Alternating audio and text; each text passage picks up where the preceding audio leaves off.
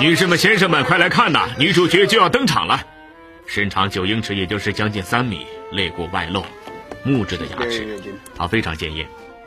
这具木乃伊有近一百年的历史了，而且是美国简易博物馆中最受欢迎的展品之一。但这跟以往的木乃伊不同，它只是一块木头，它身上还有钉子呢。我们将展开一次奇异的发现之旅，了解这具木乃伊的制作过程，看看它为什么能让人们蜂拥而至，一睹死神的力量。我是朗贝克特，我是杰瑞科隆。平日里我们是教授，为学生们讲课，但最吸引我们的是木乃伊。我们带着 X 光透视设备和内窥镜上路，你绝想不到木乃伊会在哪里出现，以及谁会拥有它们。我们不会放过任何一具木乃伊。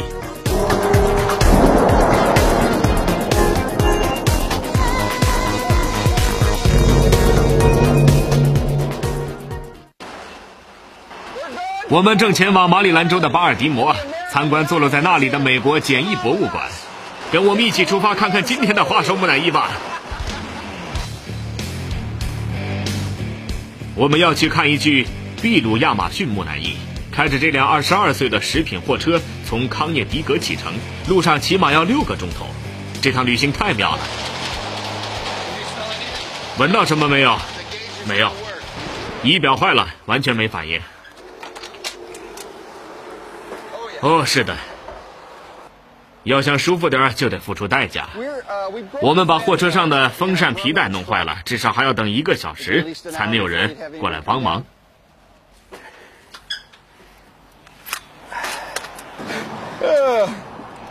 很好，就这样。我们总是有备而来，干杯！嘿，没准能请人把木乃伊也送过来。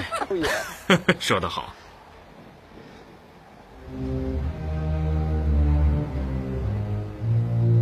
美洲鹫，他们一定知道一些我们不知道的事情。你好，我们的英雄来了。对，有两条皮带，是上面的这条坏了，另一条没什么问题。天哪，真是神速！总共八十美元。八十美元。呃，他终于不再咯吱咯吱的怪叫了，太棒了！木乃伊号货车终于重新上路，我们也为一项不寻常的任务做好了准备。我们通常研究货真价实的木乃伊，调查他们的经历和死因。在19世纪的欧洲和北美，来自异域的木乃伊大受欢迎。简易博物馆就为人们提供了一睹为快的机会。巴尔的摩的美国简易博物馆拥有一些极为怪异的收藏，大都来自狂欢节和各种杂耍穿插表演节目。博物馆将其全数纳入展览，供人们欣赏。这就像我们小时候付上一角钱就能参观到双头山羊那样。要右转吗？啊，那是简易博物馆，就在那儿。好的，我们要去。你看那个球。简易博物馆的名字源自其低廉的入场费，这里的展出内容五花八门，保证每次都让你惊讶不已。从古怪的发明、奇人异事，甚至特技表演，可谓应有尽有。奇异的馆藏抓住了人们的好奇心，我们也是这样。几年前，杰瑞曾为副馆长迪克·赫恩制作的假木乃伊头骨拍过 X 光片。嗨，迪克，你好，杰瑞，很高兴见到你。我也是，我是朗贝克的，幸会，幸会。博物馆的许多古老收藏都来自早期的展览会，以及二十世纪兴起的巡游穿插表演。这类节目最初被称为巡回展览馆，他们出现在美国各地的狂欢活动和集会上，大都会展示木乃伊。就是她，女士们、先生们，我们的哈洛罗拉公主，身高九英尺二英寸，秘鲁亚马逊的女巨人，站起来比在场的所有人都要高。她就是迪克邀请我们前来的原因。我们的研究对象是一位秘鲁亚马逊的巨人。哦天哪！他大约是一百年前制作完成的，因其独特的外形和异域身世而出名。但他与真人毫不沾边儿，这是个冒牌货。这的确很少见，没人知道它到底是用什么做成的。我看这很像骨头和亚麻，但我也不敢肯定。迪克自己就会仿制木乃伊，他很想了解这具木乃伊的制作工艺。哦。正如研究真正的木乃伊一样，我们将采取同样的技术。利用 X 光和内窥镜看看这个冒牌货的内部奥秘。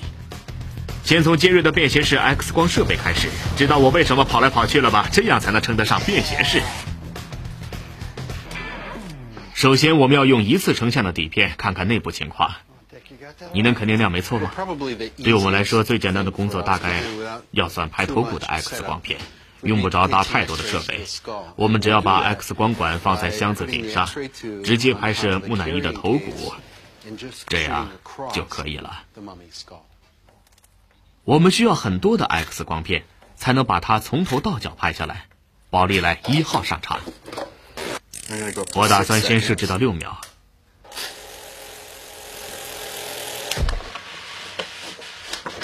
开始计时。这的确是头骨的形状，但并不是头骨。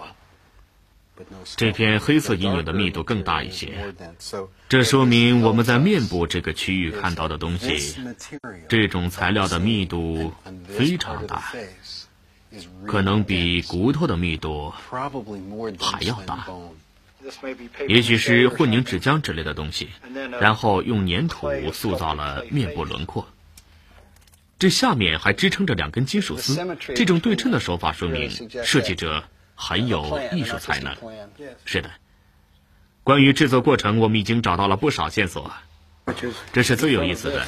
没错，要不是用这种探测方法，我只能把木乃伊毁掉，才能得到这些信息。太漂亮了！再从正面拍一张，这样就能从不同角度观察面部了。X 光，这张底板是揭开秘密的关键。有了。哇！看他的眼窝，样子很奇怪。这样看上去，木乃伊就和人比较接近了。旁边这张是真人头骨的 X 光片，眼睛在这里，对吧？他的眼睛在这儿，嘴在下面，高密度物质分布在眼睛的上面。下面还有额头这儿。如果我们观察一下从侧面拍摄的 X 光片，这一部分是额头，这里是眼睛，基本上是吻合的。从正面和侧面拍摄的 X 光片显示结果非常一致。显然，制作者对木乃伊进行过研究，至少他曾经看到过，因为寒冷干燥地区的木乃伊看起来就是这个样子。来做一个比较。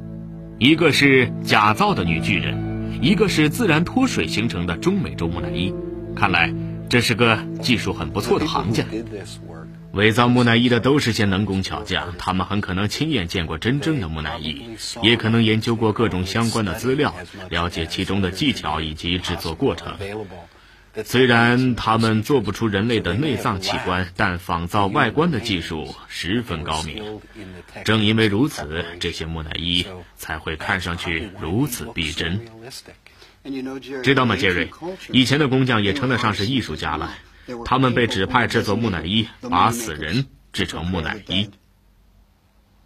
这具木乃伊的面部是用类似粘土的物质磨铸而成的，这使我想起了智利北部一种古老的制作方法。早在七千年前，骑车洛人就会把死者的身体肢解，然后重塑身形，为逝者步入来生做好准备。骑车洛人会把死者的皮肤和肌肉剥下，干燥所有的骨头，用棍子重塑骨架，然后再将皮肤覆盖上去，最后盖上一层粘土。木乃伊看上去很像玩偶。我想，从古至今，人们很难面对失去亲友的残酷事实，所以他们会想方设法地留住死者，哪怕只是留下某种能够代表死者的形象。或许外形与真人不是很一样，但是能代表那个人就足够了。以博物馆内的这具木乃伊为例。工匠们根据人体解剖结构，完全以人造肢体呈现出了死者的形象。现在要拍颈部了吗？呃，看起来几乎像是完整的一块。他的胸部、头部与整个躯干都连接在一起。你看，一条细木棍穿过双肩，支撑着头部，恰好处在锁骨的位置上，然后再用钉子固定。设计的很巧妙，里面还有更多的好东西呢。为了更加清晰地观察胸腔内部，我搬出了我的内窥镜。迪克在博物馆的合作伙伴詹姆斯·泰勒也加入了我们的行列。一百年来，这还是头一次有人侵入这具木乃伊的体内。研究每一具木乃伊都像是一段独特的旅程。我们在左边这具真正的木乃伊体内发现了残留的肝脏，看上去就像小行星的表面。现在我们正在探索这位巨人如石头般坚硬的内部。可让我们顺利通过的空间很有限，我想从这儿往上的胸腔都被填满了。看，现在我就被这道纤维填料挡住了。下面我要试着往上从这儿穿过去。好，这里面的构造逐渐清晰起来了。你们看那儿，看上去像是稻草。对，这叫什么？细胞花对吗？对，是细胞花。其实我还用过这种材料呢。细胞花是爆下的木头丝，在二十世纪中期以前曾被用作包装填料，再加上一点胶，就能得到一具结实的木乃伊了。这具木乃伊奇特的内部结构是我以前闻所未闻的，我原以为里面会是一些细铁丝或者混凝纸浆之类的东西，这跟我过去所见过的木乃伊完全不同。我们已经发现了很多秘密，但仍不知道这具木乃伊确切的制作方法以及填料的准确成分。但我想，这也许没什么不好的，因为这样能保持一丝神秘感。说的对，没错，这具亚马逊木乃伊非常精巧。但制作它的目的会是什么呢？杰瑞和我走遍了美国各地寻找木乃伊，在过去那些表演中展出的木乃伊真是多得惊人。我们在西雅图的古董店里见过希尔维斯特，据说他在美国西部犯案被捕身亡。我们在西弗吉尼亚的南北战争博物馆中调查过两具木乃伊，他们在市集上出过几十年的风头。还有曾是家庭主妇的黑兹尔法瑞斯，据传她在枪杀了丈夫和四名执法人员之后，在逃亡路上死去。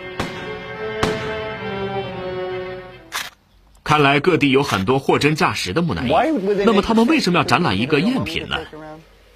可以是可以，但别忘了，当时博物馆和巡回表演之间竞争激烈。就像今天的电影行业，你当然希望自豪地说，我的木乃伊是最好的、最奇妙的。是啊，这些展览的卖点不在于你所拥有的是不是真的埃及木乃伊，观众甚至不关心他们生前是不是强盗，关键是要让观众大吃一惊。像巨人木乃伊、双头木乃伊或母子木乃伊这样古怪新奇的展品才有赚头。你所考虑的就是把最精彩、最不可思议的东西呈现给观众，因为只有这样才有人愿意花钱来看。所以，各种展览都渴望找到最不寻常的木乃伊。制造秘鲁巨人木乃伊的尼尔森公司便乐于效劳。这本二十世纪四十年代初的产品目录介绍了各种冒牌木乃伊以及关于他们的奇闻异事，还随产品附赠横幅。说到底，这一切的根源是我们的逃避心理。甚至参观真人的遗体时，也是这种情绪在作怪。我们对死亡都不免有些好奇。我们曾一度与死亡走得很近，会把逝去的亲人摆放在门廊上，把夭折婴儿的照片放在钢琴上面。然而，这一切在二十世纪初发生了改变。我们开始和死亡保持距离。参观木乃伊就像是径直走到深渊的边缘，在那里正是死亡。死亡摆在你的面前，你却可以掉头走开。木乃伊制作者的目的很明确。与死亡打交道，利润丰厚，但竞争也很激烈。他把艺术性和娱乐性结合在了一起。美国简易博物馆里还收藏着其他几件经典杰作，有一些所表现出的想象力真是令人惊叹。那些办展览的人说这是原始的杀人，还信誓旦旦地声称这绝对是真的。关键在于木乃伊背后的传奇故事。这些木乃伊之所以吸引我，有很大一部分原因是他们的神秘色彩，是那些跟他们有关的传说。迪克自己也杜撰了一些迷人的情节，例如恶魔木乃伊的故事。我们可以想象，他是在法国的某个地下墓穴被发现的。带他来美国的那位女士很快把他转送给了天主教堂，而教堂得到这具木乃伊之后不久就被一场大火烧毁了。这个小兵人木乃伊可以算是巡演木乃伊当中最特别的一个，它的历史可以追溯到二十世纪三十年代。我们不知道这是什么人制作的，但它很可能是从加拿大来的。哦，那可是个冷地方。是啊，除了让这具亚马逊木乃伊在身材上高人一等，尼尔森公司还想尽办法让它达到以假乱真的效果。看看 X 光片，也许能发现他们究竟使用了什么手段。关于冲洗 X 光片，迪克自有计划。只要开着福特 T 型车上山下海，都难不倒我。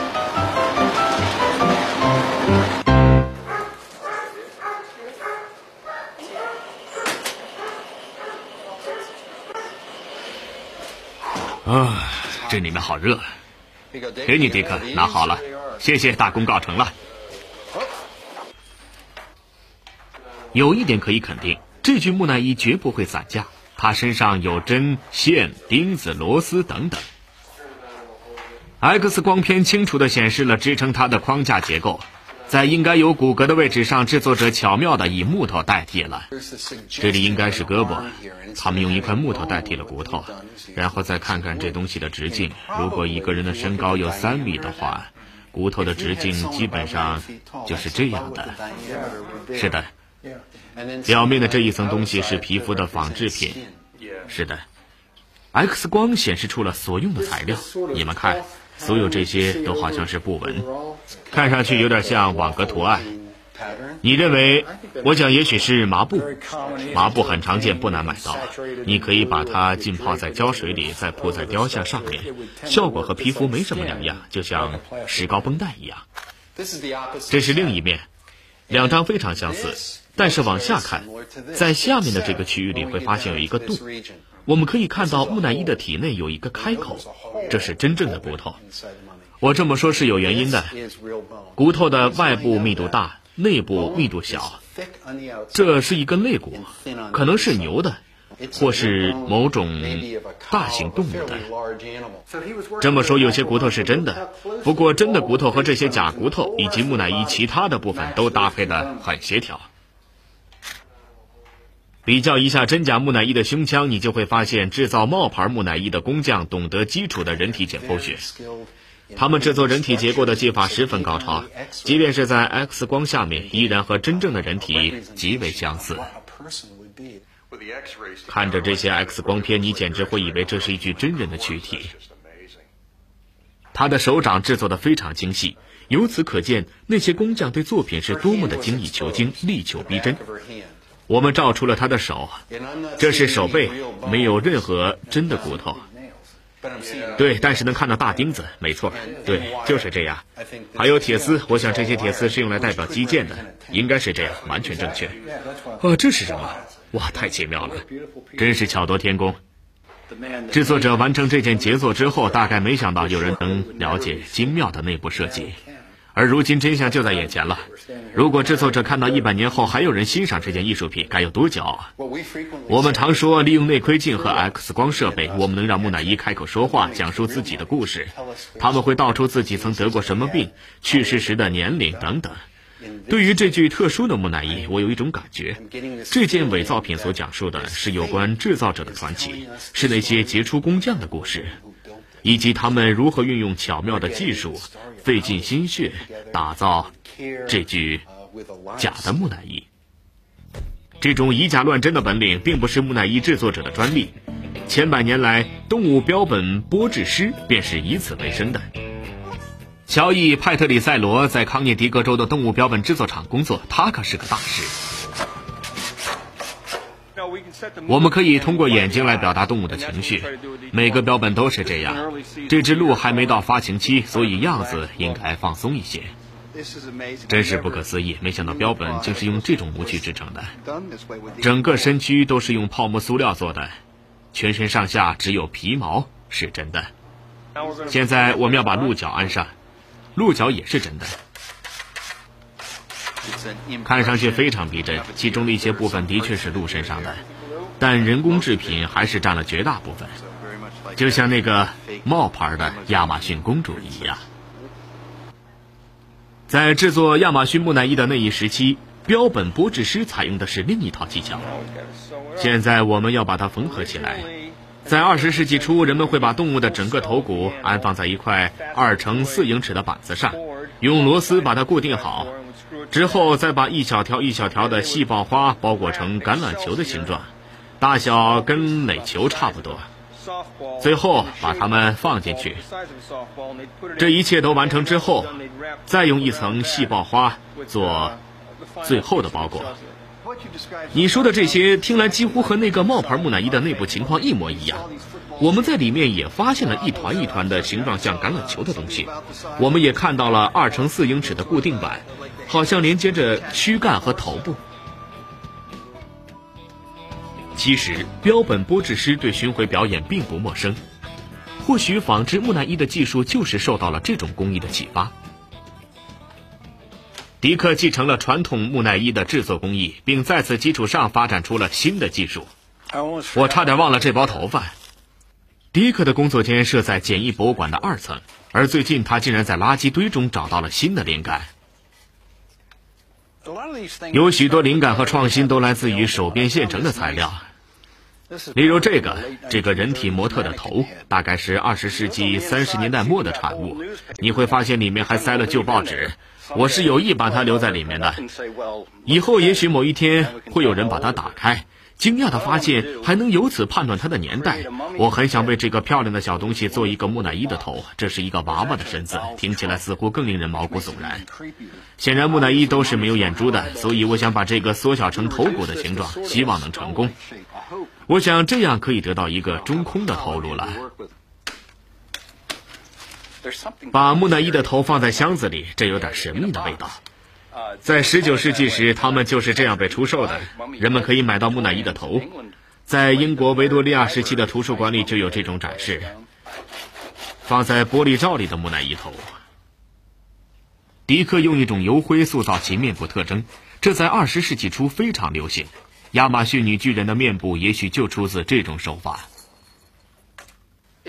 能把别人骗倒的感觉很有意思。例如，在头骨里塞入些报纸，如果你的手法纯熟，做得很逼真，人们就会在看过之后说这是真货。我能看得出来。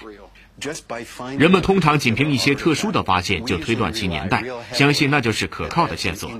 但我现在意识到，这并不是万无一失的，因为有些人，例如迪克和他的前辈，他们想蒙蔽人们的眼睛。让我们相信那些赝品是年代久远的古董。我很高兴能骗过一百年以后的人，或者是十年、五年以后的人，或是下个星期，对，或是一个星期。